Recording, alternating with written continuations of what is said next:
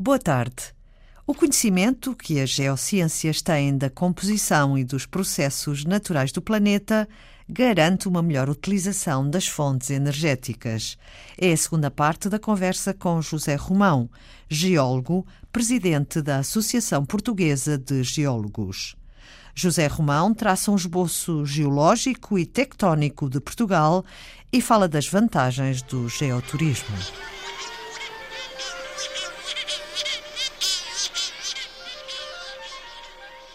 José Romão, quais são as características principais geológicas de Portugal? Tem muitas particularidades. Faça-nos um retrato. A geologia em Portugal é muito diversa e vai desde terrenos com vários, vá lá, de 600, 650 milhões de anos até à atualidade. E, portanto, só aí, para vocês terem uma ideia, a, a variabilidade de, de, de, tipologias de formações geológicas ou de rochas que nós temos. E podemos fazer história, pequenas histórias ao longo do tempo. Aliás, outra situação que os geólogos tem um papel importante é no geoturismo.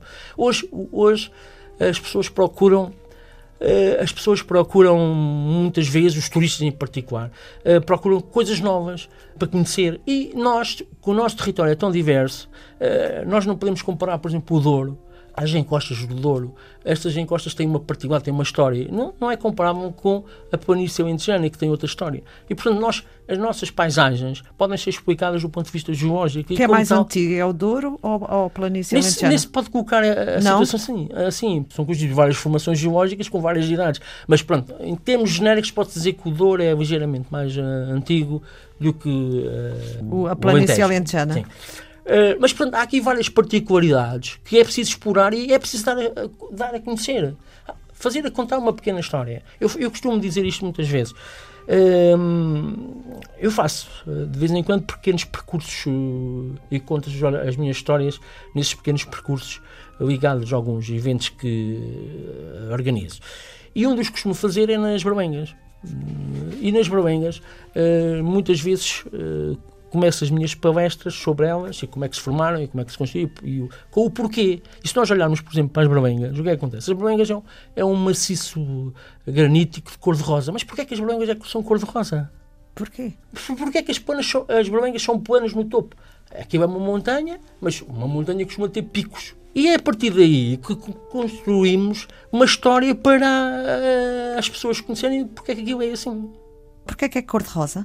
É, é, muito simples, porque a constituição do granito das Barbengas tem minerais que são as, uh, as biotides. É um mineral ferrífero. Quando em contacto com a água, o que é que é? Liberta o ferro, o íon ferro liberta-se e o quê? E vai, entra em circulação. Mas, como também tem outro mineral, que é o, que é o feldespato, que é muito rugoso na sua superfície, capta com facilidade o íon ferro e aí dá-lhe a cor. Ou seja, a cor que era uh, clara, branca, uh, do feldespato, um branco leitoso, transforma-se em vermelho porque capta o ferro. E pronto, são estas histórias pequenas e simples que nós podemos provar no campo, olhando para as rochas ver como é que as coisas estão a acontecer, que permite contar uma história.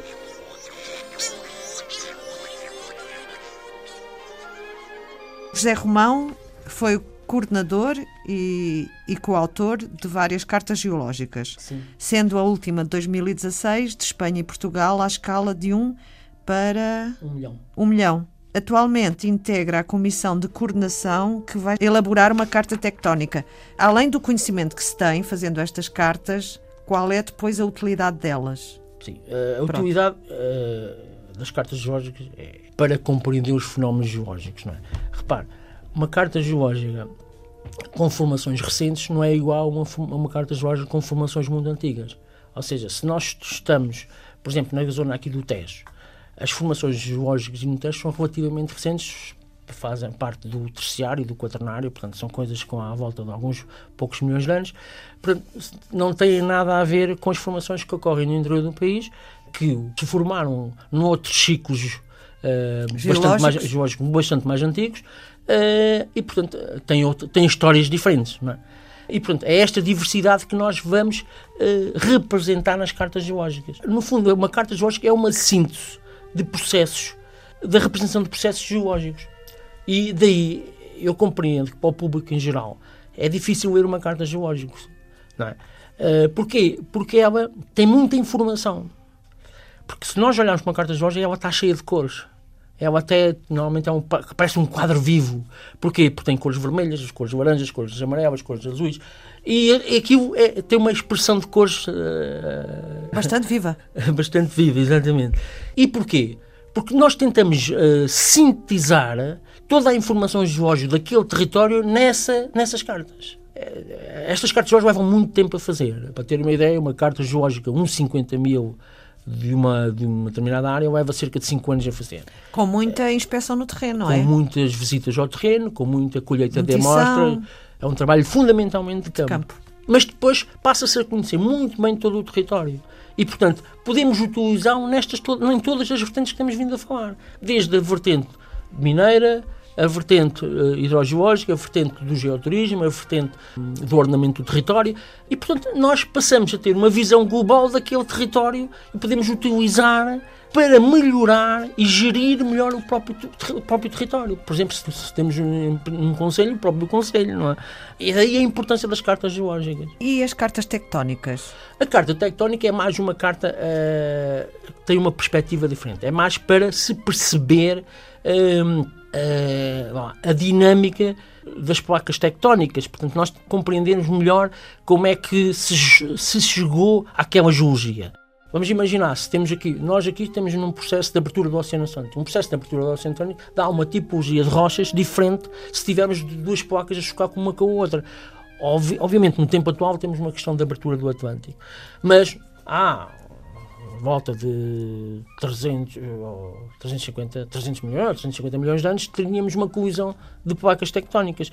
Aí teríamos numa, lado a lado duas placas com, dois, com vários tipos de terrenos diferentes numa e noutra. E aí, ao bater numa na outra, elas estão, estão ali uh, a definir uma tectónica uh, uma, uh, diferente da outra da abertura do Oceano Atlântico. José Romão, geólogo, presidente da Associação Portuguesa de Geólogos. Há algo que os geólogos ainda não conseguem: prever terremotos, porque é completamente imprevisível. A razão é que os terremotos são provocados pela libertação repentina de energia. A tensão vai se acumulando gradualmente devido aos movimentos das placas tectónicas normalmente ao longo de uma falha geológica que pode ter milhares de quilómetros. Assim, não é possível saber quando e em que parte da falha tectónica ocorrerá essa libertação de energia. Foi Antena 2 Ciência.